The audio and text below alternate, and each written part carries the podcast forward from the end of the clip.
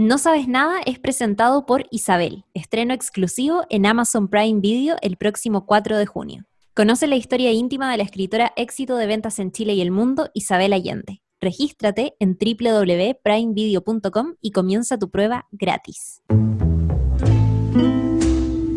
Bienvenidos a un nuevo capítulo de No Sabes Nada Podcast. Este es nuestro episodio número 86 y en esta oportunidad vamos a hablar sobre la tercera temporada de Master of None, esta serie creada, escrita y protagonizada por Aziz Ansari. Ya la comentamos en algún momento en sus dos temporadas anteriores y es muy curioso lo que ha ocurrido con esta nueva temporada por varias razones que ya vamos a comentar, pero por sobre todas las cosas porque supuestamente no iba a tener una tercera temporada.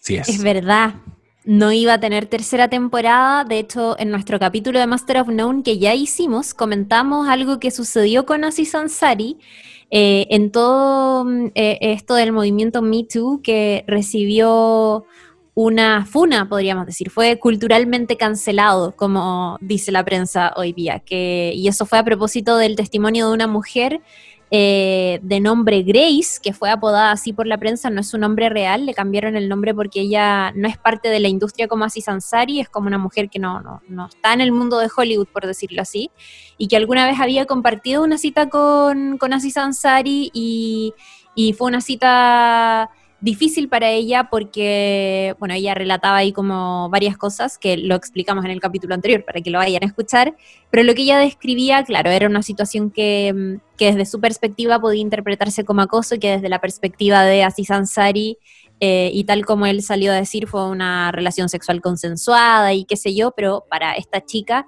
no fue así y, se abrió un montón de, de debate al respecto de este caso y como consecuencia de aquello, Aziz Ansari desapareció del mapa, hizo entre medio un especial de comedia donde abordó precisamente este tema, pero lo que no se sabía era qué iba a pasar con eh, Master of None, que encima había sido una serie muy exitosa en su momento cuando salió, se ganaron eh, un par de Emmys, incluso... Mm, eh, para la segunda temporada volvieron a ganar y volvió él a ganar particularmente con Lina White, que vamos a estar hablando muchísimo de ella en este capítulo, por la escritura de un episodio maravilloso de la segunda temporada que se llama Thanksgiving y que hace un recorrido por, por el personaje de Dev, que es el personaje principal, con Denise, su mejor amiga.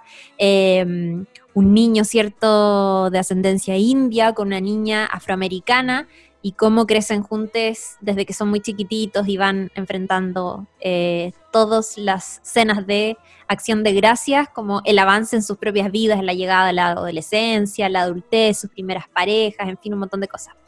Eh, y lo que pasó ahora es que la serie está de regreso con una tercera temporada un poco sorpresiva, porque no sabíamos si iba a haber o no, y de pronto salió el tráiler, eh, de pronto está este comunicado de, esta plataforma de streaming de Netflix diciendo que se venía Master of None temporada 3 y traía un pequeño subtítulo acompañando que era eh, Moments of Love. Eh, inmediatamente se empezó a especular de qué podía significar este subtítulo y a medida que avanzaron las semanas descubrimos el tráiler y por tanto nos enteramos que iba a ser una temporada más corta que las anteriores y que encima iba a estar completamente centrada en el personaje de Denise que es una estrategia bien interesante después de lo que ocurrió con Aziz Ansari, seguramente lo vamos a estar comentando eh, en este capítulo también. Pero qué bacán que haya, haya venido este estreno inesperado, ¿no les pasa? Sí, o sea, fue, fue sorpresivo, fue como, fue como un estreno ninja, Aziz Ansari tratando de pasar desapercibido lo máximo posible, desfunado para tu información, ya lo hablaremos. Antes de eso, eh, me encanta que nos hayamos tirado de piquero, pero igual quiero decir que eh, además de Lula Almeida, estamos como cada semana Claudia Cayo y José Bustamante, que siento que no nos presentamos, pero, pero está bien, dos cucharadas y a la papa nomás. Em, esta, esta temporada de, Master of None, que es una carta de, de Netflix para también hacerle frente a tantas otras plataformas de streaming que están sacando y están tirando a la parrilla lo mejorcito, porque la, batalla de los streamings se está poniendo cuática. Sí, voy. A propósito de lo que estaba diciendo el José, eh, estamos demasiado contentos de estar llenos de estrenos en estos meses que además ahora eh, por este lado del mundo se viene el invierno, el otoño está haciendo más frío, nuevamente parece que vamos a tener ires y venires del confinamiento y que bien se siente tener panoramas para ver en casa.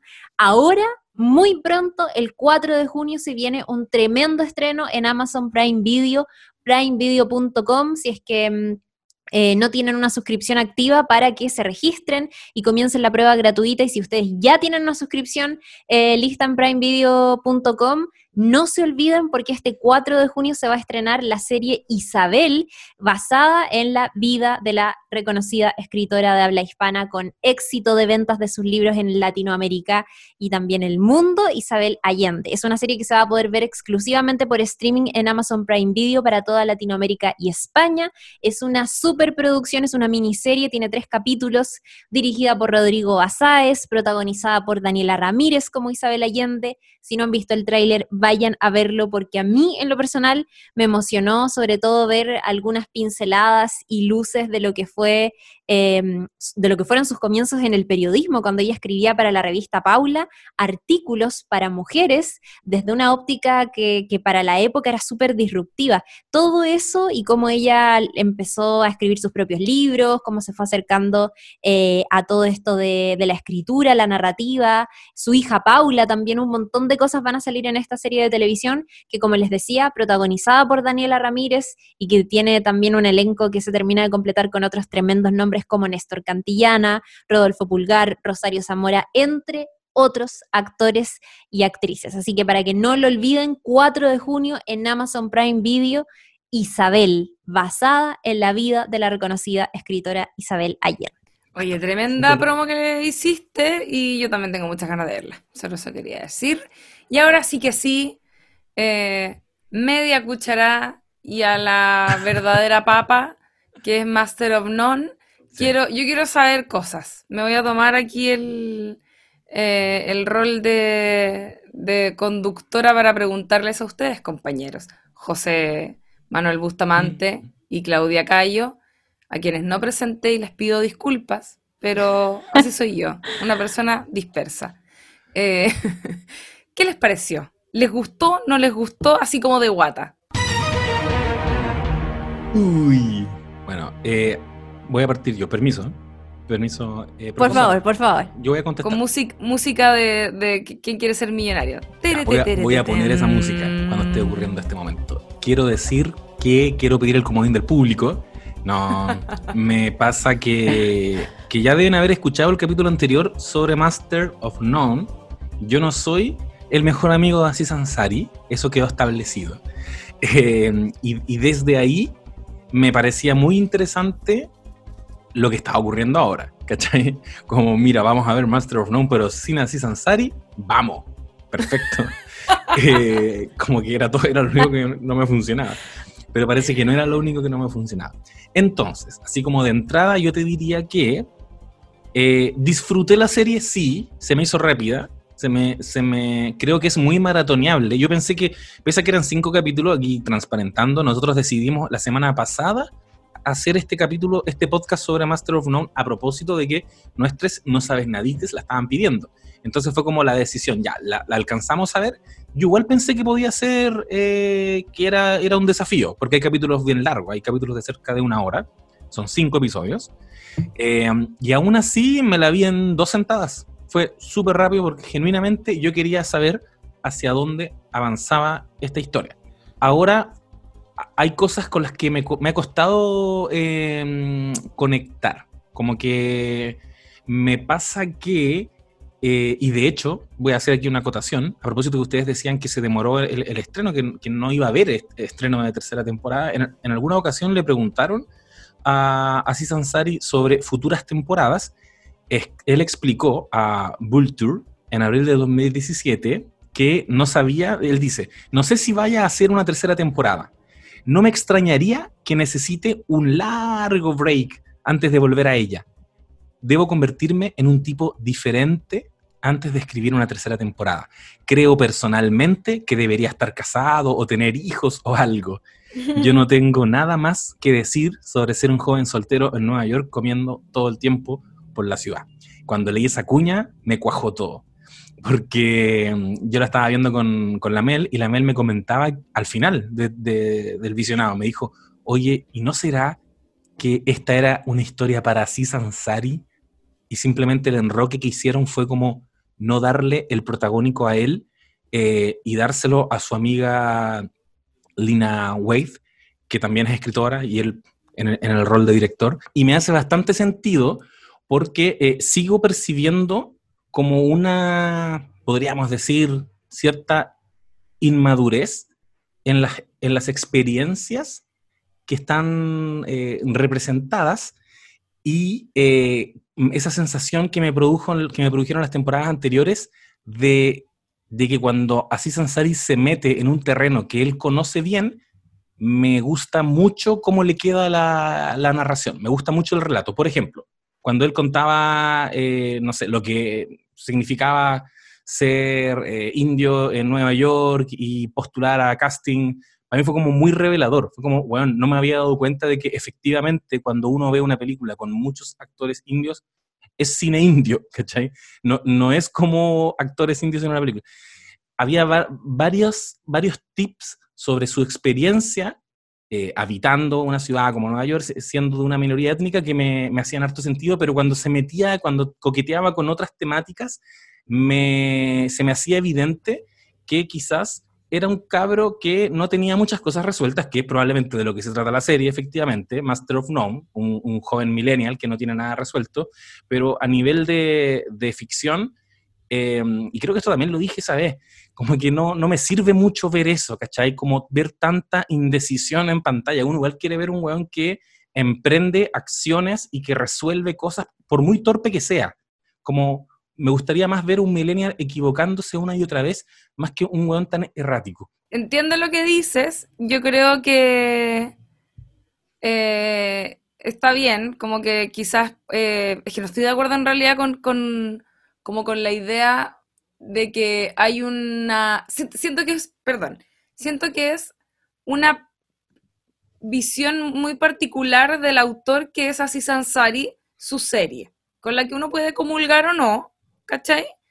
Pero igual es, es como una lectura millennial, entre comillas, entre varios que puedan haber. Como que también a mí me resuena mucho y, siento que mm, me recuerda también, ponte tú, concuerdo con lo de la inmadurez en algunos sentidos, ¿cachai? Pero ¿qué es la madurez? Como que antes la madurez tenía que ver con lograr hitos en la vida que ese personaje no logra, sino que cuestiona. Y yo eso lo encuentro más o menos valorable. Y iba a decir que la hermano un poco como que la encuentro media relacionable o comparable a lo que pasaba con Girls, por ejemplo, ¿cachai? Que en lo bueno y en lo malo, ¿cachai? Que es como gente joven tratando de hacerla en Nueva York, eh, que les cuesta, pero puta, parece que es bacán igual el lugar y entre medio la vida, ¿cachai? Eh, y, eh, insisto, en lo bueno y en lo malo porque también hay alto privilegio, hay un agua muy aspiracional, que es agua de irse a Nueva York, ¿cachai? Como, en general tiene como un poco siempre ese tufillo como medio, eh, como aspiracional o, algo así, que yo creo que es algo muy, muy propio de los gringos a todo esto. Eh, Chiri, ¿a ti qué te pareció? A mí me gustó, eh, pero me pasa que el capítulo que me gustó mucho me gustó demasiado mucho más que el resto de los capítulos. Eh, que fue el capítulo de la clínica. Ah, que me pegó, me pegó brígido. Eh, y que es un capítulo súper largo igual, no sé cuánto durará, pero... Era de los eh, largos. Era de los largos, sí. Y, mm, y yo la verdad es que me siento súper conflictuada en relación a la figura de Aziz Ansari porque entiendo todo lo mal que se sintió esa mujer eh, que salió con él en una cita. Bueno, ya hicimos todas estas reflexiones en el capítulo original de la serie. Y a pesar de todo aquello, me gustan mucho, muchos capítulos de Master of None. Ahora nomás estaba revisando los capítulos de la segunda temporada, que bueno, está el, de Thanksgiving, que es precioso, pero también está, por ejemplo, ese capítulo New York I Love You, que son como varias historias, que es precioso. Eh, está también, ponte tú, hay un capítulo que se llama Amarsi un po', que es el capítulo donde va Dev y Francesca como a este parque, que también es muy lindo. Es, muy lindo.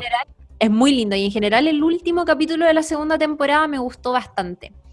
Eh, y también siento que la, mirada en general de Master of None es, muy de Aziz Ansari y, tiene sentido porque él está en control de, varios aspectos de la serie, o sea, no solamente es el creador, eh, bueno, ahí con Alan Young que haciendo un trabajo muy de partners entre ellos, pero también es como, es el protagonista, es el guionista muchas veces, es como un montón de otros directores que cuando, que, es súper sabido, que es cuando están en varios rincones de un proyecto propio además, em, hay una visión personal que está muy impregnada y a veces a uno le cuesta comulgar con esas visiones, porque también uno dice como puta, hay gente que, le cargó Master of None porque le carga a Aziz Ansari, y es súper lógico porque yo creo que Aziz Ansari está en todos los rincones de esa serie. Y con esta eh, otra temporada me pasó que, mm, me, hace me hace sentido, esos hijos lo que estabais diciendo, que no lo había pensado, pero que puede ser, puede ser que en el fondo, claro, él, él se haya quedado sin una historia que contar,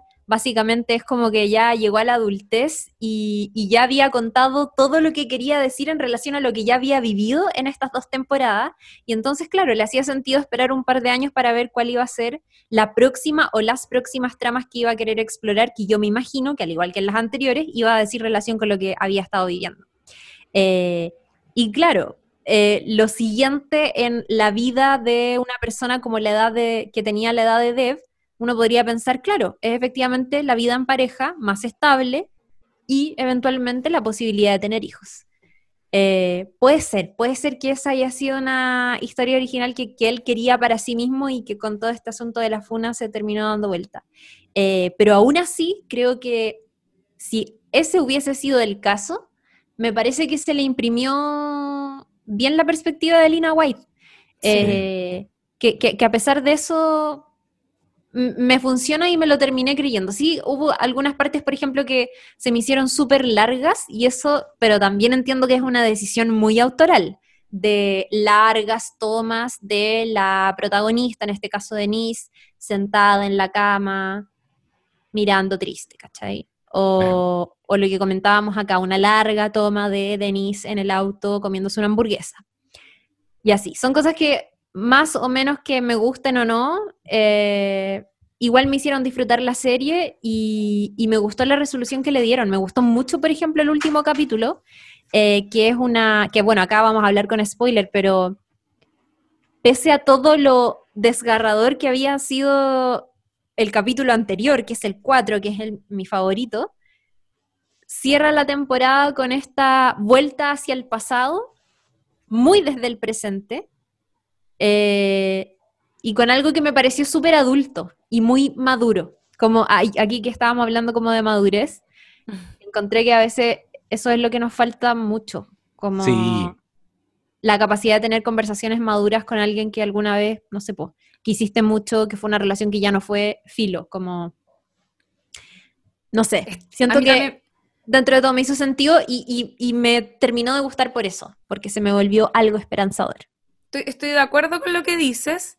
También a mí me gustó muchísimo el último capítulo. Eh, para que quede claro para las personas que están escuchando y que a lo mejor no lo vieron o quieren hacer el recuento, esta temporada tiene cinco capítulos, donde en el primer capítulo nos cuentan de manera muy rápida, nos condensan todo el matrimonio de, o sea, el matrimonio ya iniciado, digamos, de Denise con su, eh, esposa, su esposa Alicia, hasta que eh, deciden, creo, embarazarse, ¿no? O, quedan, en una pequeña crisis o algo así. Sí. Luego, claro, perdón, deciden embarazarse, lo intentan. Y claro. Lo logran, lo pierden, mm. claro, lo pierden y crisis. Y el capítulo siguiente es crisis, crisis, crisis. Eh, se dan cuenta que se están engañando mutuamente eh, el matrimonio termina por quebrarse. Tercer capítulo es Lina Wade, ¿cómo se llama? Eh, Denise, lidiando con la separación, porque además estaban viviendo en una casa preciosa porque ella eh, se transformó en una escritora muy exitosa y tienen una casa que te lo juro que onda el nivel de envidia que sentí, no sé cómo llegar a explicarlo, como envidia real. Onda, como te lo juro que ahora mi objetivo en la vida es ser millonario y tener esa misma casa. Onda eso de ese fin de semana. Em, en el norte de Nueva York. En el norte de Nueva York, más encima como alejadas en un lugar anda paloyo precioso con naturaleza, muy lindo. Una casa decorada, otro nivel, con unos rinconcitos, en fin. Y tiene que lidiar con, con vender la casa, estaba como con bloqueo de escritora igual, entonces como que mm, no le resultó nada en la vida finalmente. Y ese es el capítulo 3. Y después capítulo 4 vemos la historia de Alicia intentando embarazarse Em, y es un capítulo muy largo donde lo intenta, lo intenta, lo intenta, eh, eh, tiene que ir a una clínica de fertilización, en fin. Lo logra finalmente y el capítulo 5 es un viaje al futuro donde eh, ambas están casadas con otras personas y tienen sus hijos propios. Le resultó a Alicia su, su hija y también Denise tiene por ahí un hijo y se arrancan en este como un fin de semana de infidelidad, básicamente. Mm. Yo, quería hacer un par de observaciones en relación a todo esto. Perdón que me haya pegado hasta adelantar con la numeración de los capítulos, pero para que lo vayamos dale, dale. como comentando, porque además son muy específicos temáticamente, siento. Sí. A mí me pasaron varias cosas con la serie y, y principalmente siento que puedo como dividirlas en tres, como las temáticas que quiero abordar. Por un lado, el tema historia y ritmo. Por otro, la intención claramente cinematográfica que hay en cuanto a fotografía, ya principalmente, y tratamiento eh, audiovisual, qué sé yo, la cinematografía, podríamos decir. Y finalmente, el mensaje profundo que intenta expresar la serie. Y parto por la primera parte, que es lo que me parece más débil, que es el ritmo. A mí me, me pasó igual que sentí que había una calma un poco desmedida en cómo se contaban algunas cosas, un, tomarse tiempos muy largos y, como innecesariamente largos. Siento mm. que se juega un poco con la paciencia de los espectadores y sinceramente no sé si se obtienen tan buenos resultados. No me molestó, yo también me entretuve mucho, la disfruté igual, me la vi súper rápido son pocos capítulos igual y son solo dos los que son más largos, creo, y el resto son bastante cortitos. Eh, entonces pasaba viola, pero creo que se le pasó un poco la mano con los silencios, ¿ya? Y la exploración de la escena que intentaba demostrar como, me imagino, cierta naturalidad o, realismo. Siento que se le pasó un poco la mano con eso. Fue para mí mi punto débil. Segundo ítem.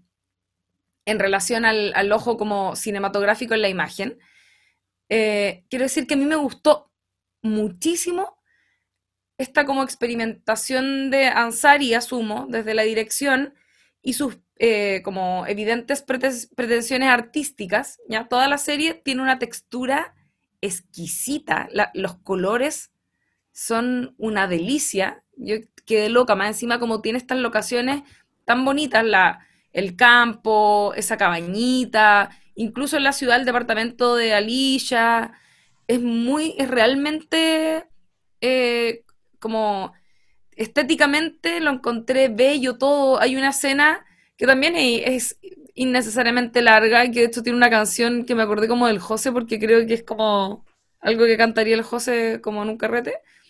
Que era... La mano arriba, cintura sola. Sí, oye, demasiado random. Esto solo empieza Era, un momento súper triste de, este personaje en la lavandería, creo. En la lavandería con una foto preciosa. Sí. bueno, de hecho la serie está grabada en un formato diferente, pues que es, es cuadrado, creo. Sí, me, pasó. cuadrado, con me caleta verano, muchísimo contraste y sí. Ya, y bellísimo. Yo, yo quedé loca con los colores, te lo juro que me da lo mismo que la que, que fuera como planos tan largos en parte porque era como, ay, qué bonito, qué bonito, qué bonito. Como que yo también, hubiera, si me hubiese quedado tan bonito, también lo dejo entero, ¿cachai? Como, no sé, me Mm. pasa un poco eso. Sí. Bueno, y finalmente, eh, así, y, y como creo que es la parte que más me gustó, es que me gustó mucho la honestidad que veo en la historia. Eh, como una, una honestidad media cruda, como media bruta incluso, eh, en medio de este escenario idílico que es la casa bonita, eh, los colores bonitos y todo eso. Pero la historia que cuenta de la relación de pareja la encontré con mucha verdad Mm. como que contenía mucha verdad. Insisto, hace esto de que se apresura mucho en el capítulo 1 de condensarnos caleta de información en un capítulo, porque después, no sé, pues se demora mucho en contarnos como solo un aspecto de la vida, para eso se toma todo el tiempo del mundo. Sin embargo, en el primer capítulo nos cuenta como demasiada información en muy poco, como para contextualizarnos, yo siento, para luego entrar a pro- problematizar la, la relación, ¿cachai? Lo- Sí. Entra muy tarde eso, que fue como medio... Al principio era como que onda igual, como no llegaba nunca al conflicto, yo como que igual estoy mirando así como la hora, como han pasado 10 minutos y no pasa nada. Pero entra muy tarde, eh, pero me gusta porque entra de a poco, es como que es muy la vida real, po, ¿cachai? Sí. como que de a poco con detalles muy cotidianos, muy sutiles, que eventualmente estallan. Y el, el capítulo del, del tratamiento médico también sentí que tenía mucha verdad, cómo se vienen esos procesos, con lo bueno y lo malo, porque en este caso era como para mejor, obviamente, porque ella iba a ser feliz y se embarazaba y todo eso, eh, pero obviamente emocionalmente es como algo muy duro con lo que hay que cargar. Y, y me gustaron igual esos detallitos, como ver las agujas, ver la caja con las agujitas, lo encontré como, eh, no sé, Sí, fue me- muy, Sí. muy real, muy real ella muy real. poniéndose las, las inyecciones en, en esta tienda de antigüedades. Sí. Es así, pues, y, y encima que era una mujer sola, que eso también me pareció su- súper novedoso y importante, como que también en términos, no sé, pues de representatividad pensaba en lo bacán que debe ser, que este, o sea, lo bacán que es que este relato exista, ¿cachai? Eh, porque no está tan retratado en la ficción eh, y, cada vez es más común. Yo ahí les, les contaba antes del episodio que mm, eh, yo al, toque cuando caché para qué lado se iba la serie, le, le escribí a, una amiga cercana que está eh, en, esperando guagua con, con su pareja, con otra mujer, son, son lesbianas las chiquillas, y, y están esperando su primer hijo después de un camino de puta hacer tratamiento, de que en Chile las cuestiones funcionan de una manera puta. Obviamente todos los países tienen jurisdicciones distintas y leyes diferentes. Y aunque lo que sucede con esta chica en contexto a Nueva York y lo que le sucedió eh, a, a mis amigas acá en Chile son, son experiencias diferentes, finalmente obedece a lo mismo, que es como la, no sé, pues lo difícil que es para parejas homoparentales querer tener hijos y todas las torpezas que existen desde lo médico, desde lo judicial, que son torpezas, son weas ridículas, son weas así como ridículas, fuera de lo difícil que es, yo imagino, claro, muchas veces desde la ciencia, en el caso de esta protagonista, no sé, que tenía como 37 años, algo así, que la doctora le decía, mira, tú ya tienes 37, tus óvulos están envejeciendo, cada vez vaya a tener menos, ya, que eso es como una beta, ya, interesante, bien, una mujer que no es precisamente joven, joven, joven y que quiere, tiene este deseo muy fuerte de convertirse en mamá y que además es una mujer sola. Pero por otro lado está, eh, no sé, pues como la tremenda cantidad de impedimentos que hay. Yo ahí hablaba con, con mi amiga a propósito de todo lo que les tocó pasar como en este proceso eh, y ella me decía que, mm, que claro, porque acá en Chile, no sé, pues ellas intentaron, por ejemplo, lo mismo que en la serie, que es pedirle a un amigo muy cercano que fuera su donante de espermas. Y, y ellas lo hicieron así acá en Chile, pues, pero acá en Chile lo que hacen las clínicas es venderte los espermatozoides, básicamente, de donantes que tú no conoces. Y si tú quieres tener un donante conocido, ese donante conocido tiene que quedar como tu pareja. De hecho, a ellas les pasó eso, que en la Sí, po. clínica que les aceptaron eso, eh, ese donante tuvo que quedar como pareja de mi amiga que tiene su pareja, ¿cachai? Como Oh, aparte. Y tuvo que hacer eso porque los, lo que le dijeron en la clínica es que los hombres en Chile no pueden desentenderse de sus espermios. Y puta, la Ja escribió una columna muy bacana en el desconcierto para que se puedan, la lean, que se llama Estoy embarazada, donde cuenta como todo este relato de lo que, de lo que hizo. po. Y, y lo que ella, la reflexión que ella hacía es, puta, los bancos de espermios son siempre extranjeros y aquí, decía ella, donde los papitos corazón abundan y las leyes tienen que quitarle el 10% para que básicamente se hagan cargo de sus hijos a la fuerza, con comillas, eh, un hombre no puede desentenderse de sus espermios, ¿cachai? Entonces, bueno, Qué pasaron así como, es, es loquísimo y, y bueno, finalmente lo lograron y todo, pero ella también me decía, nosotros, o sea, lo que yo te puedo decir y que puedas que ojalá puedas transmitir en el podcast es que pese a todo es un proceso que es muy de elite, ¿cachai? Es para gente que tiene plata, que tiene el acceso y que puede pagar por estos tratamientos que no son baratos. Pero ella me decía, bueno, yo también tengo como otras amigas lesbianas que también quieren ser, quieren ser mamás y, weón, simplemente no pueden porque los recursos no les dan y lo que hacen muchas veces es como, claro, pedirle, no sé, supongamos nosotros con la Lula fuéramos pareja y es como pidámosle al José que sea nuestro donante, amigo, ¿puedes venir a la casa? Te masturbas y nos regalas tus espermios y onda, como en la serie, ¿cachai? Claro. Que esa es como la versión barata, más rápida, porque en el fondo las clínicas ponen tantas trabas que es como una manera más fácil de hacerlo. Y qué locura. Yo pensaba, en el caso que muestran en la serie, la posición del amigo, eh, porque mi, mi- mi pareja me preguntó, me dijo, oye, ¿y tú? ¿Y si a ti te pidieran eso, tú aceptarías? Y fue muy rápida mi respuesta, sí, como obvio. Yo igual le pregunté a mi señor y me dijo, sí, depende, si es como una amiga muy cercana, obvio que sí. Es que, ¿cachai? Y- Yo, yo me, me puse en la y es un posición... gesto demasiado lindo, weón, encuentro. Es que, es que, claro, desde mi punto de vista lo, lo- lo puedo entender así, pero con mi, con la Mel, igual estamos atravesando un proceso parecido al que tú, al que tú describías. Nosotros estamos en el camino de la fertilización in vitro. Eh, estamos haciendo unos exámenes y hemos tenido que, estudiar bastante al respecto. Porque estamos en una situación eh, de, de que naturalmente no, no va a ocurrir, ¿cachai? Infertilidad. Por lo tanto, es duro igual pensar que, que ponte tú yo pueda darle, no sé, po, mis espermatozoides a otra persona, ¿cachai? Y, y no voy a tener, eh, no sé, es, es- es complejo, igual es, es raro. Y después me Sí. ponía en, el lugar de que, de que yo tuviera que pedirle a un amigo o algún conocido.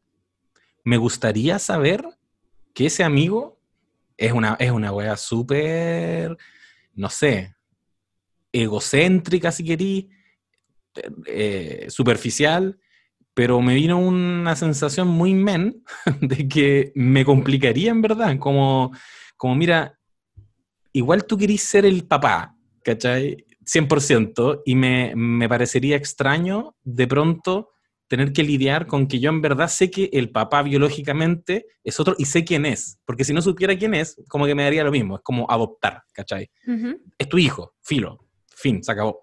Pero como que existiera alguien en mi vida que yo sé y, y esa eh, como dicotomía de que yo estoy súper dispuesto a entregar mi- mis espermatozoides, pero, pero puta, si alguien tuviera que donar los suyos me complica, es una weá absolutamente machista, ¿cachai? Como que la, la- la acepto así. Pero, pero me, me- me suscitó esa reflexión la serie, aparte de que ese capítulo, como ustedes decían, es, es muy es magistral. Yo encuentro que es toda la madurez que me faltó antes, eh, en general, en esta serie, como que la concentró ahí. Hay alguien que ha pasado por ese proceso, se nota mucho. Mm. Habrá sido O sea, Lina eh, Wade, habrá, eh, habrá sido con alguna pareja, pero alguien escribió efectivamente con mucha verdad, porque, porque y aquí quiero igual redimirme un poco de lo que erráticamente traté de explicar al comienzo. Eh, yo creo que si tuviera que evaluar técnicamente la serie, es muy difícil criticarla, ¿cachai? Por eso que yo creo que a mí todo lo que me pasa está como en, el, en la esfera de las sensaciones. Eh, si tuviera que, claro, como tú dices, la, la foto le quedó hermosa, la foto le quedó hermosa, ¿cachai? Esa cosa es indiscutible. em, no sé, técnicamente, las tomas muy, muy bien compuestas, como todo lo que queráis. La historia es, correcta, ¿cachai? Es como, es una buena historia de momentos de amor. Pero ¿por qué sentía que por algún motivo no me estaba ofreciendo nada nuevo? Como que yo he visto historias parecidas y de hecho sentía que igual a ratos caía como en lugares comunes, como la intuición de alguien que eh, es medio primerizo en los asuntos del amor, y lo digo como yo que soy bastante primerizo en las relaciones, y me pusiera a escribir y probablemente llegaría a las mismas intuiciones que llegaron ellos. Como mira, las parejas son así, cuando están lavando ropa se ponen a bailar, después ella se enoja porque dejó un envoltorio en el, o, como que te ponen el, envoltorio en el velador y eso se va a acumular y en algún momento va a estallar. Y después, y esta guay yo la he visto millones de veces, una pareja viene a cenar con ellos y tú observas cómo reacciona la otra pareja y eso te deja conversaciones que después tú tienes con tu propia pareja.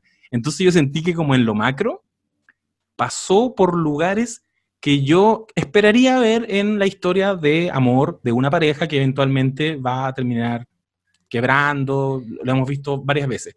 Pero lo que diferencia a todas esas otras historias que sí me, me han gustado mucho, no sé, eh, tenemos un capítulo sobre Marriage Story, son esas cosas que la diferencian. Ese momento en que se sientan, conversan y se dicen weás que yo digo, oh, conche tu madre. Esta weá me hizo pensar. Esto que se están diciendo está rudo. Y quiero decir que eh, hay un momento que es un poco así. Por ejemplo, cuando llega Alicia en el capítulo 3, creo, o 2, en el capítulo 2 parece, llega a firmar el divorcio, los papeles del divorcio, de hecho, lo comentamos con la Mel, fue como, bueno, por fin se dijeron cosas, porque antes de eso se habían presumido muchas cosas, em, cosas que yo las puedo esperar en una relación, como por ejemplo, perdieron un hijo. Eh, ¿Te puede generar distancia con tu pareja? Sí, te puede generar distancia con tu pareja, perfecto. Pero se conversa, ¿cachai? Como que lo encontraba muy infantil. Como porque es que hay parejas que no, Puta, puede ser, pero yo sentía que era como que si podís conducirlo hacia que hablen las weas, digan lo que sienten. Te entiendo. Mm. ¿Cachai? Eh, como, en el fondo es como, esto es una ficción, tenéis que hacer que se digan cosas. Digan las weas, ¿cachai? Y, porque ahí tú muestras tu verdad, pues, ¿cachai? Ahí tu autor y, autora muestras qué weas vuelcas. Y aquí lo, la noté, de hecho. Encontré muy interesante cuando ella le dice, en esta relación te di todo, te di todo lo que pude, te puse sobre mí. ¿Y sabes qué fue lo que nunca me preguntaste? Nunca me preguntaste, Alicia, ¿qué quieres de todo esto? ¿Qué quieres de todo esto? ¿Qué quieres de nosotras? Y cuando te dije que quería, tuve que arrastrarte mientras pataleabas. No estoy a tu servicio, no soy un adorno en tu éxito, no soy tu apoyo en tu fracaso, en el fracaso. En esa, en esa frase resumieron todo lo que no estaba funcionando en la relación, porque son varias cosas. Fue que ella estaba siendo muy exitosa y no la estaba pescando mucho, y además ella parece que no quería tener hijos eh, y no lo supo decir. Pero a nivel como de relato audiovisual, esa weá nunca la vi. ¿Cachai? Como que siento que Alicia, de, Alicia de pronto lo pone sobre la mesa y, es súper contundente, pero nunca lo vi retratado. O sea, si yo tuviera que juzgar el comportamiento de Lina antes de eso, diría que la loca se motivó con la idea de tener un hijo, ¿cachai? Eh, hablaban de, oye, y le vamos a enseñar a que, eh, no sé, que no tiene que ser eh, racista, jaja, sí, yo no quiero que sea republicana, jaja. Me mostró este puro momento donde ella estaba bastante involucrada y de pronto estalla algo que, que está bien. Puede ser que en la vida real esas cosas se meten debajo de la alfombra, pero como que audiovisualmente eh, me tenéis que dar algún indicio de eso, ¿cachai? De, de por qué de pronto la, la weá estalló. Y, a mí por igual, eso... me hizo... A mí yo igual, lo vi. Yo como igual, que sentí... Es que, era, es que sabéis que había, había como una diferencia muy grande, porque se, se planteaba una relación que tenía una estructura muy tradicional que obviamente tiene que ver con un tema, yo creo, como etario, ¿cachai? Las locas, no sé, pues tenían 36 años, por lo que decían más o menos, los gringos más encima perdón que lo diga, pero están obsesionados con el matrimonio cuático. No sé si se han fijado. Eh, entonces, eh, como que yo siento que también tienen esa, esa, bueno, obviamente es porque quizás se van antes de la casa, nosotros en Chile como que somos un poco más guaguas, hasta más grandes a veces, ¿cachai? Pero, pero ellos como que tienen, tienen una tendencia, yo siento, a hacer sus vidas de manera como, entre comillas, más adulta, como tradicionalmente adulta, es decir, ir como eh, dando, como subiendo ciertos peldaños y, y como eh, haciéndose de estos hitos muy tradicionales, ¿verdad? Casarse, la guagua, no sé qué. Y ellas tenían un matrimonio que iba muy en ese estilo. ¿Cachai? Como que Alicia evidentemente, e, ella lo decía en un momento, había dejado su carrera como de química, tenía como un, un doctorado en una agua muy brígida, pero estaba dedicada a la casa, eh, era además la que como que de alguna manera... Em, le sale, le nace este instinto maternal y se lo propone a Denise, pero Denise está todo el día fumando pito, eh, con bloqueo de escritora mal, onda mal, no lo, no lo dice literalmente, pero evidentemente eso es lo que estamos viendo en un montón de momentos. Y además, em, cuando Alicia le propone tener la guagua, ella en, primer, en primera instancia como que no le parece y tiene que convencerla un poco, pero ese convencimiento sutil, que es algo que yo he visto hoy, como en mi vida hay gente con la guagua ya hecha, digamos, que es como, eh, no estaban evidentemente en el mismo momento eh, cuando a una persona se le ocurrió tener la guagua y la otra como que, filo, siguió la Termina aceptando, sí. Claro, termina aceptando porque no es que se niegue, ¿cachai? No es que esté negada a la posibilidad, pero evidentemente no era el momento, si la loca estaba con tenía que sacar un libro, tenía un montón de cuestiones entre medio, ¿cachai? Entonces, claro, ese tipo de cosas ocurren, pues que uno, claro, no dice nada, no hubo una pelea evidente, pero cuando hay crisis, esa cosita que quedó plantada mínimamente por ahí dando vuelta, explota con todo, ¿cachai? Em, y además que Denise tenía una personalidad que era muy... Denise era la que claramente en la relación no decía las cosas, no expresaba lo que sentía.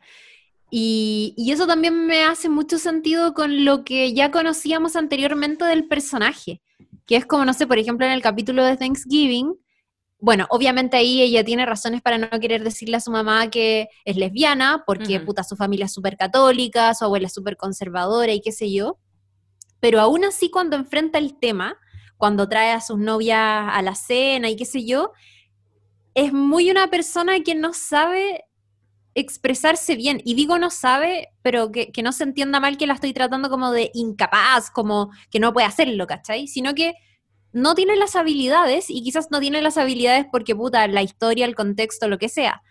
Y me pasa que eso me hace sentido con Denise en una relación de pareja como más estable y además pensando que se pegó este salto, que es como la última vez que la vimos en la temporada anterior y ahora que es una escritora famosa que tiene que escribir un segundo libro y la weá no le sale y tenéis la presión, encima te dan a entender que su libro debut fue súper exitoso. La presión que tiene un artista, un músico, un escritor para, para escribir un segundo libro que sea igual de exitoso que el primero es tremenda. O sea, todos sabemos que los segundos libros son como el orto, que los segundos discos nunca van a ser igual de buenos que un tremendísimo debut, ¿cachai? Y eso es como, yo imagino que para los artistas debe tener como una carga súper heavy. Además, se da a entender que a ella le estaba yendo particularmente muy bien. O sea, estamos hablando de que acá, weón, pasó de vivir no sé, pues de, vivir en una familia muy de clase media, con su familia, con su abuela muy presente, que sé yo, como una familia grande y numerosa, en una casa súper modesta, a bueno, comprarse esta casa en un campo, o sea, le estaba yendo de verdad muy bien. Y ahí me pasa que ella, yo siento, tenía como esta otra presión de sacar el libro, eh, y qué sé yo, y cuando eh, su pareja le dice, cuando, Alicia, ¿no? ¿Alicia era su nombre? Sí. Ya, cuando Alicia le dice, eh, ya sabes de lo que hemos estado hablando, me dijiste que lo habláramos como en un año, bueno, estamos como por cumplir ese año, tengamos un hijo y no sé qué. Ella está muy como, claro, ve a esta mujer a la que efectivamente ama mucho, pidiéndole que tengan un hijo y es como, ya, sí, está bien, ¿cachai? Es, es casi como la oportunidad que voy a tener. No estoy totalmente convencida, tampoco me niego, y ante esta persona que ama mucho, parece lo natural. Filo, sí, ya, tengamos un hijo, ¿cachai? Esa weá le pasa a caleta de gente, a caleta de gente. Caleta. y no se habla tanto. Entonces, siento que eso finalmente quizás no se expresa de manera como tan textual, pero nos permite hacer estas lecturas. Sí, ¿Cachai? Yo, yo creo que igual tiene... Y eso está bueno. Yo creo que tiene que ver mucho, y esto también es un, un lugar al que hemos llegado siempre en nuestras conversaciones, con la, con, la, con la frecuencia en la que estás y cómo te llegan a veces las sensibilidades de las series. Eh, porque yo creo que últimamente he tenido muchas veces esas conversaciones y, y las hemos como, puta, desmenuzado, ¿caché? Como que las hemos deconstruido mucho con la Mel, y yo creo que la inseguridad y la indecisión al respecto es parte del proceso. También creo que es como un poco iluso pensar que dos personas se sientan y dicen, bueno, tengamos un hijo y van a destapar una botella de champaña. Y estamos 100% convencidos. Estamos 100% convencidos los dos. Como que, que se alineen, ¿quién? ¿Cachai? ¿Quién? Cuando uno dice, he visto personas que han, han no sé, eh, aceptado simplemente, es como, yo creo que el 90% de las veces, pero ese aceptar tampoco es como, ay, qué rabia, no quiero tener hijos. No, a veces es quiero tener hijos, no lo había pensado todavía. Uno también puede decir, es obvio que ella no tenía que tener el hijo ahora porque estaba en una carrera, bla, bla, pero la otra persona estaba eh, en el momento peak de su edad fértil y suena súper frío, pero si ese proyecto en conjunto quiere que haya hijos en el futuro, eh, tenían que hacerlo igual en ese momento. Entonces, como que siento que, que sentí que, claro, nos quisieron decir que había aquí dos polos. Una persona que quería mucho tener hijos y arrastró a la otra, eh, y, lo hacen evidente en que ella, Alicia, estaba contando los días, ¿caché? Que también lo encontré que era como una exageración. Era como, dijimos que, y lo íbamos a hablar en un año más, han pasado 10 meses, ¿cachai? Como que está contando los meses para tener la conversación, como que también sentí que era como, como mucho, y la otra persona, oh. eh, eh, no sé, Yo no. puta, me, me, pareció que era como, en ese sentido, eh, me, me, faltó densidad, como que lo sentí un poquito más inverosímil. Y la otra persona estaba muy en la parada de que, no sé, ¿cachai? Como que con, con Lina nunca entendí, o con... Denise con Denis nunca entendí y, en un minuto llegué a sentir que era como, está bien con la idea de tener un hijo. Y claro, también hay otro tema que, probablemente me cuesta mucho eh, con, conectar con ese personaje. Por lo mismo que decía la Chiri, probablemente es un personaje eh, que en la relación no dice eh, lo que siente. Ah, Pero es tan extremadamente torpe como que dije, bueno, por fin yo pensé que iba a haber una serie sin así Sansari y de pronto eh, Dennis, que la encontraba tan bacana en las otras temporadas, ahora era como, oh, la loca. Pero es la misma Denise de siempre, ojo, ¿se acuerdan cómo era Denise? Mm. Denise era, mm. era es que era, yo no sé, como que depende siempre chill, siempre chill. Siempre chill. Y como, ok, como es, sí, esa actitud. Sí. Eh, como que siento que, no sé, depende de como quizás la tecla que, le toque a cada persona, obviamente la historia, yo, creo, pero, pero, mm, no sé, yo como que igual llega un momento cuando están en el, que estoy de acuerdo, ponte tú con lo que decís, José, de que eran muy clichés algunos de los elementos que se ocupaban en el primer capítulo, porque creo mm. que te referiste a puros que eran del primer capítulo, pero yo ahí como que dramáticamente lo justifico un poco, en el sentido de que cuando uno quiere eh, contar algo rápido, no se rebusca en una forma original de mostrar, sino que es como, no contáis rápido, contáis algo que el público entiende perfecto lo que le queréis decir de manera eh, rápida, ¿cachai? Pero hay un momento en ese capítulo que es cuando pierde la guagua, Alicia, al final del capítulo, ¿no es cierto? Cuando entran en la crisis, que es como la última escena del, del capítulo 1, Em, y Alicia le dice, pero bueno, onda, tú no llorás y como no estás llorando, ¿cachai? ¿No lloraste cuando perdimos la guagua? Y ella le, y no, no me acuerdo exactamente qué es lo que dice Denise, pero dice como, pero yo igual me sentía mal, ¿cachai? Y como a mí me pasa que yo igual soy un poco ese tipo de persona. Entonces como que la gente a veces cree que, claro, cuando uno es como poco demostrativa, como que no estuvierais sintiendo, ¿cachai? y a veces estáis como tenía otra como forma de manifestar tus sentimientos nomás, ¿cachai?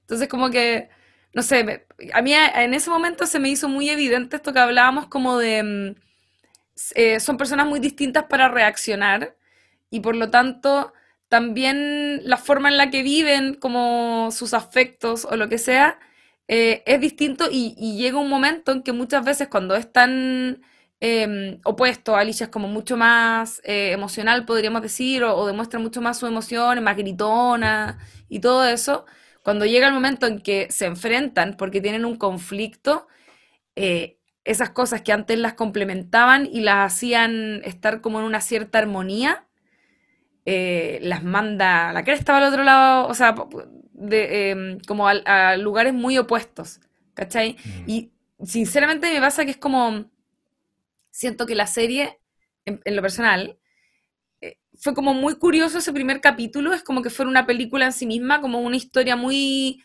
condensada, muy completa, como que te cuenta toda una vuelta, ¿cachai? Y todo como que siento que todo es para llegar a esos dos capítulos finales.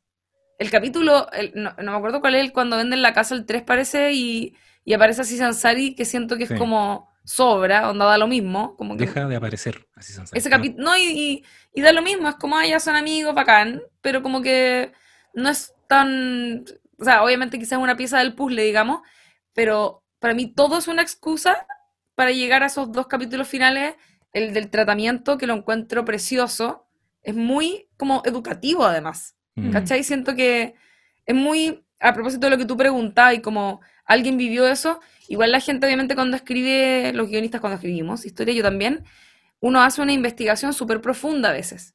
¿Cachai? Porque ojalá la historia tiene que tener mucha verdad para que se sienta real, porque si alguien, eh, básicamente porque hay mucha información valiosa ahí y mucha emotividad de la que uno saca trote para escribir la historia, obviamente, y para poner detalles interesantes, pero además si alguien que pasó por eso ve esa historia y no está bien hecha, se va a la basura, ¿cachai? Como que tiene que tener, yo creo que ahí hubo mucha investigación de todo y eso como de pincharse, bueno, ustedes saben, lo, eh, hice público como hace algunos días, yo estoy en proceso de pincharme, por, otras razones menos alegres probablemente, pero como que pasa esa, es muy real todo ese proceso con el cuerpo como de tener que pincharte una cuestión y como estar ahí calete rato, como que era una escena que era larga, insisto yo, como que en algunos momentos no justifiqué tanto lo excesivamente larga de algunas escenas, pero en ese caso, en lo personal, fue como, eh, bueno, igual, pues como igual estaba atenta así como a ver cómo lo hacía, ¿cachai? Como, cómo sobrellevaba ese, ese proceso finalmente. Sí, pues. Y, y el capítulo final, yo siento que tiene algo hermoso, que no sé si a ustedes les pasó esto, pero a mí me pasó que es como, siento que como es en el futuro, podría no ser. Es una proyección, es como que no sabemos si es real o es un sueño. Perfectamente podría ser un sueño. Se van a hacer un ejercicio muy divertido, que es que eligen, Denise elige eh, para irse ese fin de semana romántico, siendo ambas como amantes, por así decirlo, porque están casadas con otras personas, eligen la casita en la que vivieron, la revisitan después de años, porque ambas ya tienen sus vidas como armadas completamente por otro lado, en un futuro que no se sabe cuándo es, eh, que es como la proyección que uno podría hacer como fantaseando en la cabeza, ¿cachai? Mm. Y las, el nivel de conversaciones que hay en esa cabaña, a propósito de lo que decía el José, que le frustraba que no conversaran nada, aquí, ¿cachai? Que es como medio, podría ser ficticio, es como que aquí lo hablan todo y lo encuentro la zorra porque siento que hay una lectura de las relaciones que está súper buena, como un montón de cosas. El, hay, de hecho lo dice literalmente en un momento, como ese como ensayo y error que hay con las parejas, que es como, eh, primero que el, quizás el mismo hecho como de haberse separado las hizo más sabias como para, para después incluso volver a juntarse como una agua muy rara. Em, y esto como de, de todo lo que hiciste mal con una pareja, después uno lo hace bien con la siguiente, que es como un clásico. Eh, pero en el fondo, en este caso, ese hacer bien lo están aplicando a gente que que no es la persona con quien desearían aplicarlo bien, pero a la vez, si no hubiesen terminado con la otra persona de la forma en que lo hicieron o vivido la experiencia que vivieron cagándola con la pareja anterior, no, aprendería, no hubiesen aprendido lo que hoy pueden aplicar, ¿me cachai? Mm. Como que siento que ahí hay una weá muy culiada que como que la supieron explicar súper bien. Em, y por otro lado también esa como situación que a veces se da, que es como, eh, como muchas veces lo mismo que transforma en significativa una relación, aunque no suene como algo ideal ni correcto lo que voy a decir, es precisamente el dolor de esa separación. Claro. ¿Cachai? Como que ahí siento que como que hicieron, se anotaron para mí todos los puntos que eh, como que no se habían anotado en los capítulos como de entre el 1 y el 4 que siento que fueron un poco más chaya, ¿cachai? Pucha, yo quiero, perdón, creo que mm, a mí no me gustó mucho ese capítulo final, pero quiero explicarlo bien. Eh, es que tiene todo lo que tú mencionáis y de hecho eh, entiendo también la estructura de la casa como un personaje que se corona súper bien con que ahora vamos a habitar la casa de una manera distinta y de hecho en ese capítulo están en todos los lugares en los que pueden estar, como una fogata en el patio, metidos Claro. en la tina, sentados en el sillón, pero me produjo mucho cringe algunas conversaciones que tuvieron. Es como, mira, puede ser brutalmente honesto, puede ser súper honesto, pero también es honesto, no sé, po, si le agarro como un diario de vida a un adolescente y me muestra que su re- la- la- las penas de amor que está teniendo y la- son honestas, les- las está viviendo, pero no por eso me parecen como tan reveladoras. Ponte tú, siento que en un momento eh, el personaje de Denise empieza a hablar de lo que se siente trabajar en un cubículo, siendo ella escritora. Y todo el rato mi sensación era como de amiga, sal de ahí. Como que lo sentía como universitario, como que tiró un rollo como que te has dado cuenta de que somos como ovejas y que el dinero es como alimento que nos dan para, y es como, no puedo creer que está teniendo ese nivel de reflexiones, pero ahora, Sí, es si yo verdad, quiero pensarlo, efectivamente, puede que esté siendo súper honesta, ¿cachai? Si de hecho, lo que estaba revisando es que los procesos como personales que han vivido tanto así Sansari como, como Lena, Lena, Lina, Lina. Wade. Lina Wade, ella, ponte tú, tal como lo vimos en las temporadas anteriores, eh, perdió la virginidad a los veintitantos y, tuvo su primera relación a los treinta y tantos. Eh, creo que efectivamente ella se puede estar enfrentando a esas reflexiones, a muchas de las reflexiones que nos mostró la serie, las puede estar enfrentando ahora, ¿cachai? Pero me dejó un tufillo muy desagradable, como dice ella en un minuto directamente que ella no quiere ser normal, como que le dice, ya, pero tiene un trabajo normal, es que no quiero ser normal. Y después cuando están en Latina, se empiezan a reír de los fomes que son sus respectivas parejas. Y para mí era como, está bien, quizás es honesto, ¿cachai? Eh, quizás es onírico, como decís tú, quizás eso no lo vivieron. Pero qué fan- la fantasía de que se están, están ahora pu- pudiendo tener la relación que debieron tener antes, pero a costa de que hay dos personas que nos estamos viendo y le están cuidando los cabros chicos, ¿cachai? Como que no, no alcancé a entrar en esa weá porque me pasaba eso, ¿cachai? Como que me, me pateaba un poco eh, que se sintieran como tan por sobre todo, ¿cachai? Soy demasiado superior a la pega que tengo de cubículo y es como, loco, la gente que está viendo esta serie, quizás cuántos están encerrados en un cubículo todos los días, ¿cachai? Y, y Ya, pero, pero espérate, eso, eso es porque es lo que decía la Chiri igual, po. O sea, es que entiendo lo que decís desde una perspectiva como... Como que yo siento que hay, hay como una tendencia, no, no es que no una tendencia, es algo que está bien hacerlo, pero en el fondo es como tendemos hoy como a juzgar las cosas de acuerdo a como em, el privilegio o desprivilegio. ¿Ya? Sí. Como que si alguien, ¿cachai? Por ejemplo, ella como, como decía eso en el fondo, igual tení, obvio que debe tener la media pega igual, tu lugar de trabajo es precioso y todo. Ya, pero no estamos comparándolo con una persona que vive en Chile o que está pasándolo mal y que siempre trabaja en el cubículo. No, estamos hablándolo desde la perspectiva de que te han contado todo el rato que ella estuvo en la cresta de la ola, como que la loca, onda, el nivel, es verdad lo que decía la Chile en relación como al tipo de casa. La loca estaba viviendo en una casa hermosa. Ay, yo insisto, podría ser un capítulo entero sobre la casa. No lo supera. Una casa hermosa, como en un campo, onda que le fue bacán, ¿cachai? Y con un miedo eh, a como fracasar porque ya conociste el éxito y de repente eh, te veís habiendo sido exitosa, trabajando como cualquier otra persona en una pega como cualquier otra persona. Como que yo siento que ahí hay como, yo igual lo encontré interesante en relación, sabía que, como al, al nivel de exitismo también al que nos vemos enfrentados hoy, enfrentados hoy, en, nuestra generación, o, bueno, nosotros somos de, generaciones como no tan distintas al menos, em, porque hay una aspiración súper grande al éxito, ¿cachai?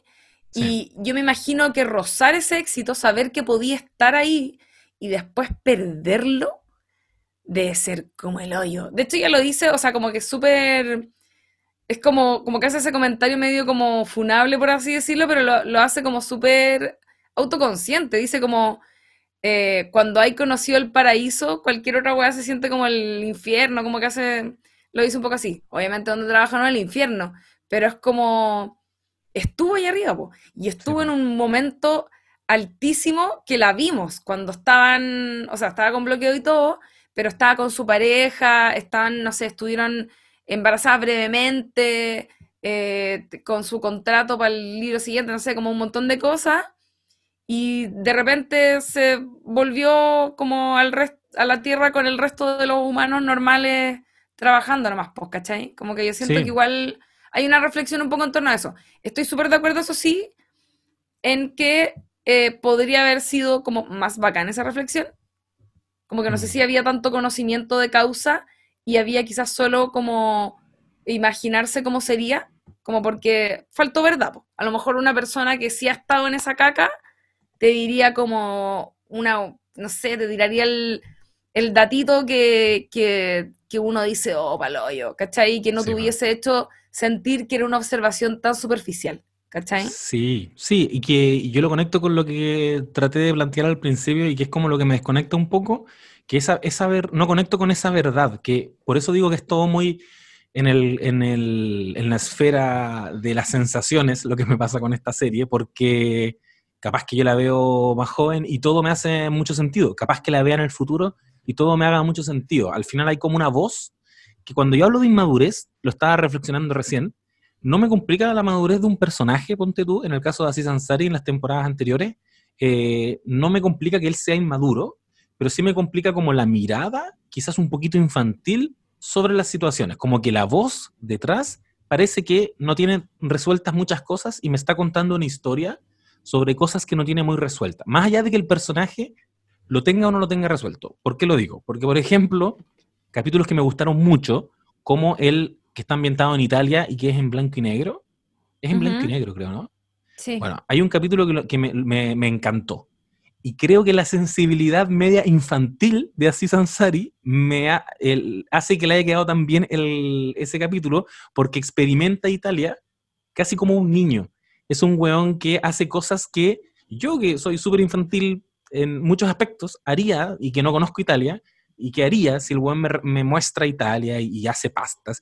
Cuando el buen te habla de su entusiasmo por las pastas, lo entiendo caleta, como que conecto mucho con él, porque creo que, como que en esas cositas, el loco, eh, la verdad que él, que, que, que él exuda, se la compro mucho más que cuando se mete en otros temitas en que siento que es como, ah, ya, pero esa reflexión, puta, igual yo creo que ya está como bien superada, amigo, ¿cachai? Como, es una weá que yo creo que un poco de, desconexión en ese sentido. Por, eso mismo digo que yo creo que está bien la serie, si tiene muchas weas. De hecho, una, una nosa de Nadite nos dijo que, y lo, corroboré ahora porque nos mandó el enlace, que los, las locaciones al interior de la casa, es decir, las habitaciones, las construyeron para la serie.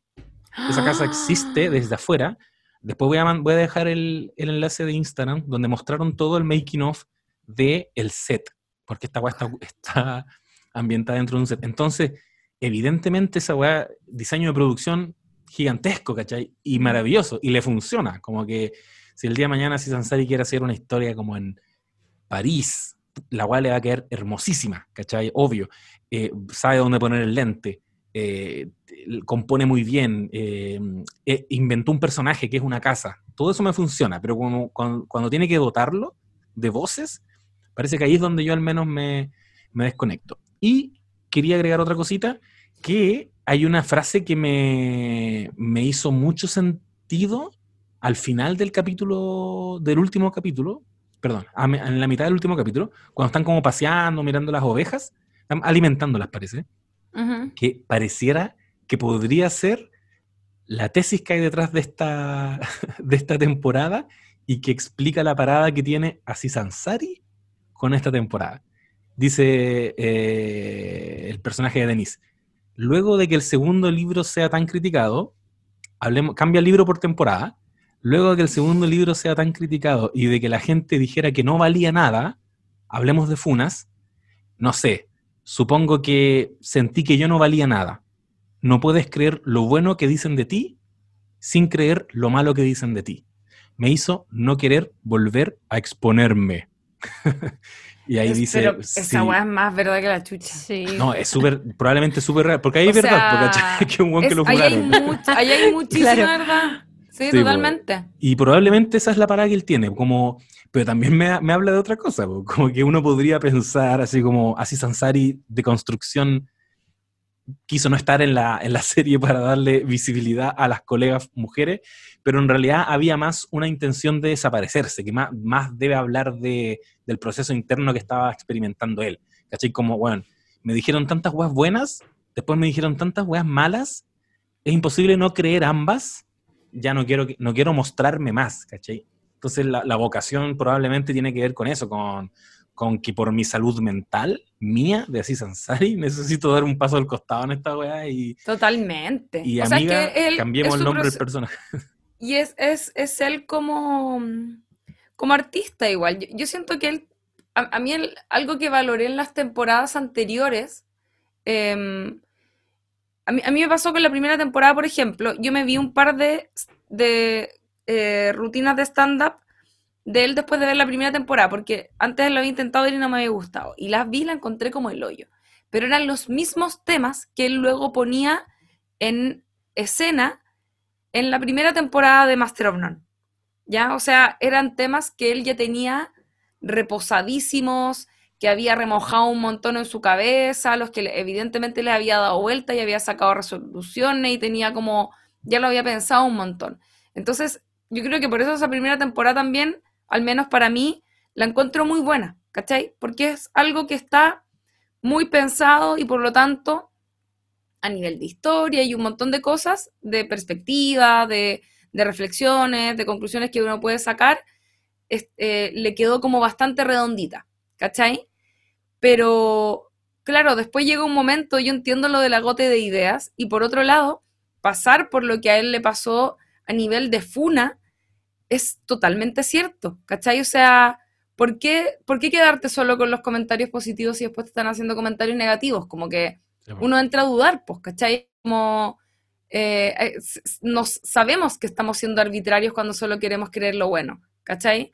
Entonces, yo a él en su, eh, insisto, en su primera temporada que la encuentro bastante buena y siento que ahí experimentó más desde como lo argumental, podríamos decir, o qué sé yo. Después en la segunda se tiró el rollo, un rollo mucho más cinematográfico con todo este capítulo en Italia y en general era un poco más sutil, como que yo vi un viaje ahí igual en él, como en, lo que quería contar y, una madurez en, en, cómo trataba algunos temas. Y ahora, al menos, insisto, en la parte como estética, visual, yo siento que como que lo coronó brígido, ¿cachai? Porque, insisto, él es es un artista, ¿cachai? Es como, él, es un autor de su obra, que es esta serie, y que la hace obviamente muy a su pinta, y que ha tenido una evolución para mí muy evidente. Eh, pero estoy de acuerdo que argumentalmente esa tercera temporada, por ejemplo, quizás es más débil en lo argumental, pero eh, es sorprendentemente como fina en, en todo lo demás. ¿Cachai? Entonces, como que igual se me hace un pequeño equilibrio. Yo lo pasé muy bien viendo la tercera temporada, como que también me la vi en dos sentadas y, y además igual quedé como, el capítulo final lo encontré tan bueno que igual quedé contenta con el nivel de reflexión que sacaron, sobre todo en relación al tema, al tema relaciones que comentaba antes, ¿cachai? Entonces como que mi lectura al menos, en general, fue creo bastante positiva. Creo que no debería haber más temporadas quizás, pero... Yo creo que ya no hay más. Amigo. me pareció bien. El José la odió. Me encanta. Yo creo que ya no más, definitivamente, después de esto se acaba. No, no la odié, eh, quiero aclarar eso. Eh, es todo lo que dije ahora, donde también soy muy consciente de que hay como una aproximación muy subjetiva a esas estas weas, ¿cachai? No es, no es la casa de papel donde yo estaba ahogado por decir es, hay weas que yo creo que están mal hechas o me parecen ofensivas, ¿cachai? No, aquí el buen hace muy buena pega en muchos sentidos. Creo que es un mm. gran cineasta que podría sacarse y, y, que se aleje de la comedia, porque, porque creo que la comedia de la temporada 1 nunca, me, nunca me hizo reír y como que la temporada 2 fue dejándola atrás mm. y, pero cuando aparecía la comedia me producía mucha incomodidad por, y ahora en la temporada 3 ya derechamente creo que todos los chistes quedaban súper colgados, era como Sí, convengamos que, los momentos dramáticos de Master of None son mucho mejor. Son como los puntos realmente altos de la serie, más que los momentos cómicos. Es verdad, eso que decía José, me hace mucho sentido. Igual me pasó lo mismo que, que le pasó a la Lula con el último capítulo, que siento que fue como, claro, después de todo lo terrible que es el capítulo 4 y de esa sensación que te deja como, no sé, como angustiante, realmente angustiante, eh, la quinta, el, último capítulo, si bien es como parte con ellas dos eh, separadas y con la incertidumbre de no sabemos si finalmente Alicia pudo lograrlo o no, eh, me pareció que fue un buen final y me, a, mí al menos me, me funcionó bien como cierre y lo que me gusta mucho de Master of None, así como también de otras series que hemos comentado en este podcast, es cómo se están abordando, siento como, cómo nuestra generación está abordando en este tipo de series las relaciones de pareja, que me parecen, weas, súper interesantes. Pensaba, por ejemplo, en el capítulo, bueno, no, en el capítulo que hicimos de Easy, y donde dentro de ese episodio que hicimos acá en No Sabes Nada, hablamos de un capítulo en particular que se va contando a través de las temporadas de esta serie y que termina no sé si se acuerdan, con una conversación de esta pareja en un bar larguísima, nuevamente repleta de mucha verdad. Y lo que hacen esta historia, o lo que hace Marriage Story, o lo que hace eh, esta tercera temporada de Master of None, siento que es como, es, como conectarnos con una sensibilidad con la que no estamos tan conectados desgraciadamente, que es como sentir mucho que en las relaciones de pareja o cuando algo no funciona hay un hay uno que es muy bueno y otro que es malo, hay uno que hizo las cosas bien y otro que hizo todas las cosas mal, como que está bueno ponerle este tipo de matices a los personajes porque eh, fuera de situaciones donde hay abusos emocionales y cosas, donde claramente hay una parte que, claro, tiene mucha, que, tiene la culpa y otra que, es víctima, eh, en este tipo de casos como siento que son experiencias muy reales y muy cotidianas donde yo al menos no me siento en la posibilidad, o sea, en la posición de decir, Denise fue como el pico porque se la cagó, y tampoco me siento en la posición de, decir como la otra lo hizo todo bien, ¿cachai? Son personajes que están llenos de matices, y es lo mismo que ocurría con Marriage Story, que yo creo que es como un súper buen ejemplo de cómo, no sé, Adam Driver, que no es precisamente el mejor esposo del mundo, te hace empatizar igual, pues, con, como con ese con ese personaje que se crea desde ahí. Entonces, me gusta eso y, creo que está muy bien logrado y tenéis toda la razón. Los momentos dramáticos de Master of None son demasiado, mucho mejores que los momentos chistosos. Yo hace poco me, puse a ver eh, Parks and Recreation, donde sale así Sansari, que tiene ahí como un papel, que, que es una serie fundamentalmente, esa agua es comedia. Y me carga su personaje. me carga su humor, no me da risa, no me, desagrada, más encima es como un personaje como, es como un hueón muy asqueroso, como verde, así, no, no me da risa para nada. Y no sé, de repente he visto como viso especial que hizo después de la funa para, básicamente para sapear qué postura iba a adoptar el weón. y tampoco me reí. No, no, no, no, no, me dio visto. risa. No lo he visto, lo voy a ver. Eh, y si bien acá en, en Master of None igual hay momentos buenos, como cuando el, el papá, que es el papá real de Aziz Ansari, le dice que le sacó del poto a un montón de figuritas a gente y las colecciona ya. Grandes momentos chistosos, sí. Eh, pero, pero no sé, pues tenemos nuevamente el episodio Thanksgiving, el episodio final de temporada donde Francesca eh, abandona cierto a este novio para irse a la casa de Dev. Todos esos momentos, me quedo en el fondo con esos momentos. Sí. Eh, sí. Y me los termino igual- comprando ahí. Igual Y todo que bien el- con eso. Yo, yo creo que Master of None en general igual es una serie como de un ánimo súper livian- livianito, como que se fue endureciendo y poniendo un poco más densa en la medida en que fueron avanzando las temporadas igual. Mm. La primera temporada es, eh, a mí me da mucha risa, son como una caricatura, Dev y el amigo, el, el que es como Sí. gigante, son como dos monos animados, ¿cachai? Es Sí. como, no hay ninguna, y, son muy infantiles en la forma de enfrentar la vida también. Entonces como que, mm, no sé, yo siento que eh, dentro de todo, igual agradezco como el- este final un poco más, más denso, quizás para hacerle el contrapeso a lo que en algún momento fue muy liviano.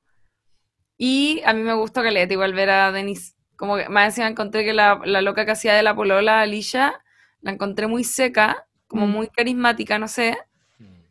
Y, y además, bueno, eh, no hablamos nada de esto, creo, pero Lina Waithe igual es, además de lo que había comentado la Chiri, de que eh, ella coescribió el capítulo que se llevó eh, un Globo de Oro, creo, el de. Thanksgiving.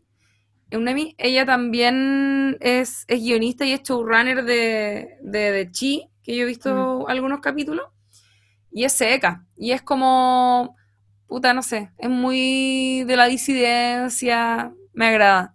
Creo que, que fue un aporte y me imagino que igual, la Chile lo dijo creo en algún momento, como que igual debe ser súper importante para algunas personas ver este tipo de procesos, sobre todo por lo del capítulo del, de, la, de, la fertilidad, eh, como además de, de ese proceso en sí, también verlo desde una pareja de lesbianas, pues, ¿cachai? Como que hay un hay una visibilidad importante que se dio ahí a partir de un funao.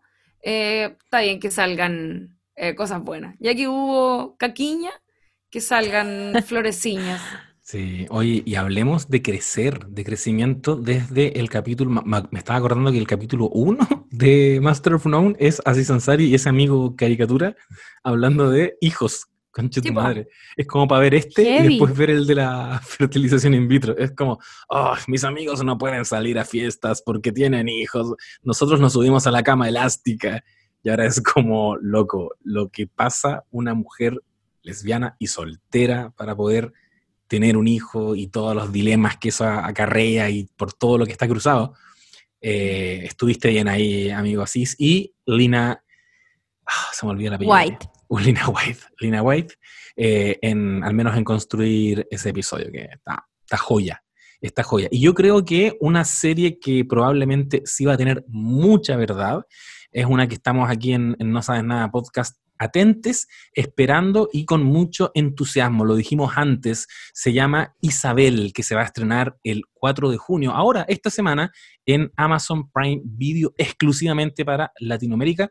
Va a tener tres capítulos, estamos hablando de una miniserie dirigida por eh, Rodrigo Basáez, protagonizada por Daniela Ramírez en el papel de Isabel Allende, que está, pero es que perfecto, perfecta.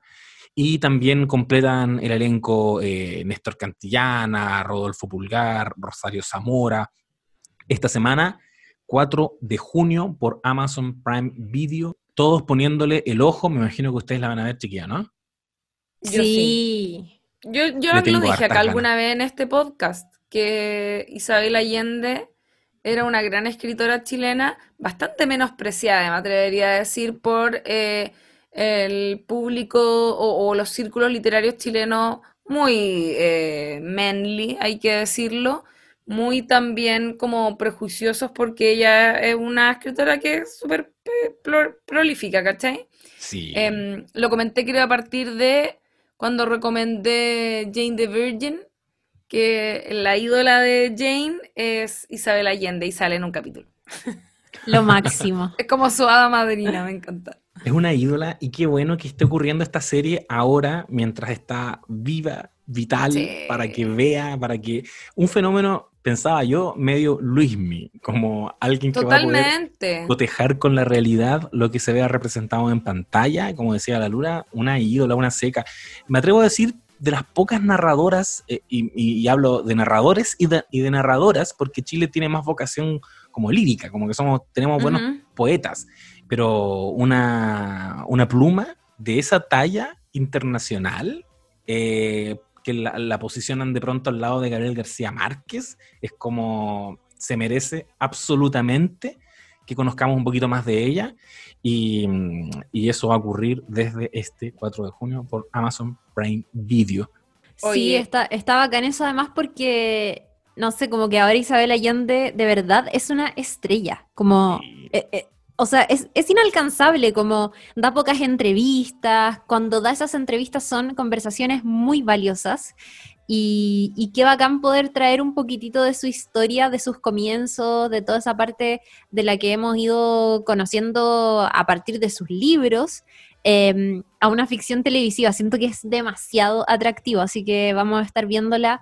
Es una miniserie, son poquitos capítulos, así que además eh, e- eso es positivo y acá siempre lo decimos en el podcast. Qué bacán, vivan las miniseries, como hagamos más miniseries que, que son autoconclusivas, que no nos van a dejar en tensión para una siguiente temporada. Es bacán eso.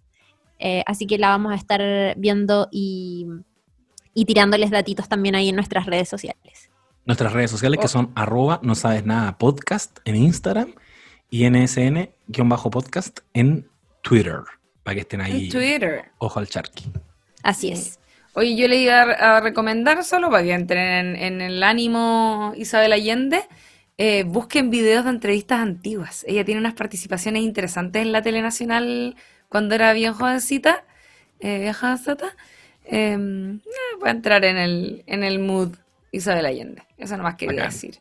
Buenísimo. Oigan, estamos yo creo con el capítulo por hoy, ¿o no? ¿Tienen algo más que comentar? Ya ¿Tú a mí quieres me dio Estamos decir- en condiciones de ir cerrando. ¿Quieres decir que estamos en condiciones? Estamos en Estamos en A condiciones. ver, deja ver. Sí, me confirman, estamos en condiciones de ir cerrando este capítulo sobre Master of None presenta eh, Moments in Love, que así era como el, el nombre que le pusieron. Los capítulos no tenían nombre, era el nombre de la serie. Sí. Lo, lo pidieron los no sabes nadites para que vean que estamos ahí leyendo sus recomendaciones y cacha. Una semana después ya sacamos episodios, así que sigan, eh, sigan comentándonos, escribiéndonos. Nosotros siempre leemos todos sus comentarios. Si tienen por ahí alguna serie que quieren que comentemos, películas, lo que sea, vamos a estar siempre leyendo arroba no sabes nada podcast en Instagram y en mi caso arroba buenapic también en Instagram. ¿Cuáles son sus Instagrams, amigas? El mío El- es Chirimoy Alegre. Chiri muy alegre. ¿Y el de la Lula? Y yo soy Lula la del barrio. En Twitter e Instagram tengo lo mismo. Ahí es donde. En realidad prefiero el Instagram probablemente. Twitter me pongo a pelear. Ya, bacán. Nos escuchamos entonces la próxima Nos semana. escuchamos la próxima semana con un nuevo capítulo eh, que vamos a estar comentando una película que acaba de cumplir 20 años. Wow, wow, wow. Estamos como en un ciclo, siento, muy prolífico de hablar de antiguas películas que están cumpliendo años. Venimos saliendo de un episodio de The Royal Tenenbaums y ahora vamos a estar comentando Almost Famous. Que, Wow. uf, que- Lo encuentro que tan- fantástico. Sí, fantás- Qué fantástiquísimo. entretenida película además. Algo para subir los ánimos un poquito. Así es, para que la vean y se preparen para la otra semana. Hermosura. Vamos a hacer la tarea. Adiós. Aquellos. Un besito grande, que estén muy bien. muy Chao. Chao, chao.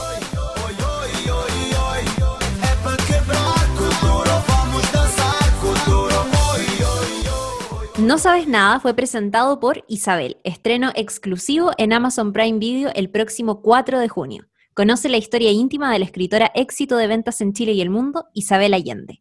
Regístrate en www.primevideo.com y comienza tu prueba gratis.